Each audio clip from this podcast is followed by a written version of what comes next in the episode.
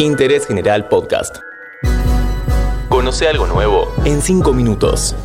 Sueño americano.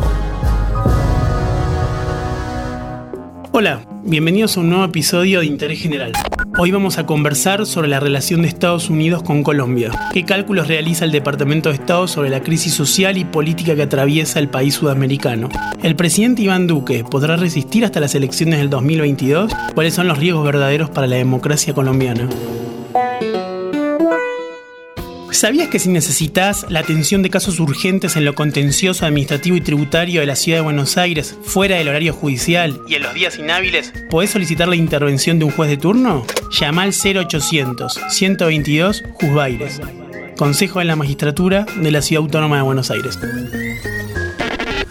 Un diplomático estadounidense con mucha experiencia en América Latina recuerda por estos días los años de Duque como funcionario en organismos multilaterales en Washington, D.C.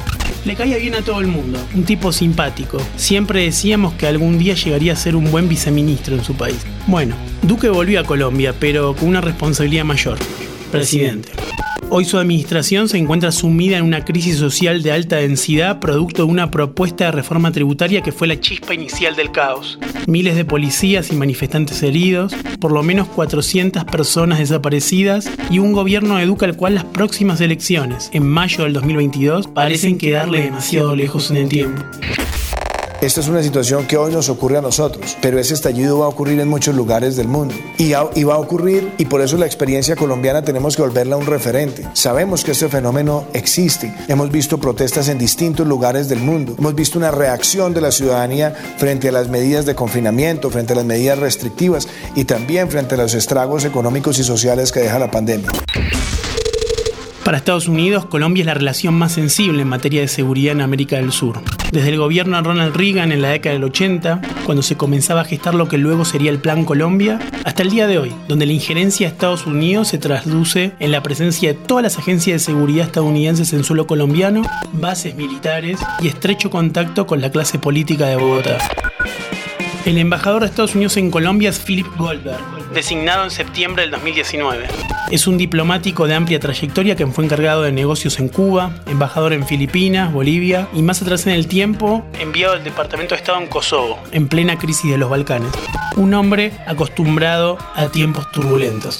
Goldberg tiene mucha relación con el Círculo Rojo colombiano. Industriales, altos mandos del ejército, dueños de los medios de comunicación y figuras centrales del gabinete de Duque. En esas reuniones se menciona que el principal riesgo de Colombia en este momento no es el narcotráfico o las protestas en las calles, sino el expresidente, Álvaro Uribe, que es el promotor de Duque, quien lo ayudó a llegar al poder. Una idea que se complementa con la realidad de que algunos de los funcionarios de Duque más comprometidos con el enfrentamiento y la represión de la protesta fueron directamente designados por su cercanía con Uribe. Esta visión complejiza aún más el escenario colombiano porque deja traslucir que la administración demócrata de Biden desconfía de la capacidad de decisión y estrategia del gobierno de Duque. Esto más allá de que Duque era un ferviente partidario del gobierno republicano de Donald Trump. Casi permanentemente, Uribe atribuye la culpa de la violencia en las protestas a partidos políticos de izquierda, dice que el país ha debilitado sus fuerzas armadas y alega que el gobierno de Maduro, en colusión con el narcotráfico, está detrás de la agitación social. No la protesta, separemos el vandalismo donde está presidente de FARC, la segunda narcoguerrilla que es el ELN, un país con más de 150 mil hectáreas de droga. Ese vandalismo destruyó el 60% de ese sistema de transporte masivo. Hay más de 700 policías heridos, policías que han intentado quemar eh, estando desarmados. La mm. policía colombiana en el control de los desmanes no utiliza armas letales. Inclusive el vandalismo quemó un hotel donde estaban unos policías durmiendo desarmados.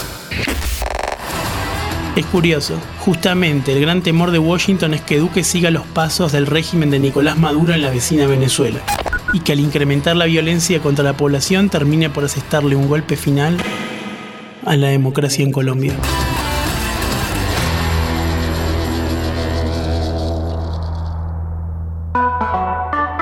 Seguí a Interés General en Spotify y escucha nuestros podcasts nuevos todos los días.